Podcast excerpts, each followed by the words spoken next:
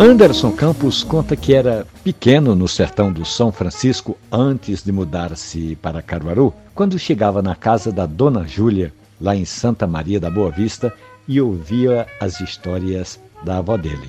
Uma fome danada depois dele ter batido perna pelo roçado e sempre havia uma recompensa era uma xícara de café com leite de cabra, um pedaço de bolo de caco e os carinhos de Dona Júlia para tirar os carrapichos da bermuda de Dudu, apelido que ele ganhou, sabe-se lá por quê. Bolo de caco é trigo, leite, sal, ovo açúcar e manteiga. O nome bolo de caco no Brasil é bem diferente do bolo de caco de Portugal. Aqui no Brasil, ele é assado numa panela ou numa tigela de barro, mas Anderson se recorda mesmo do sabor que combinava muito bem com o café da Dona Júlia.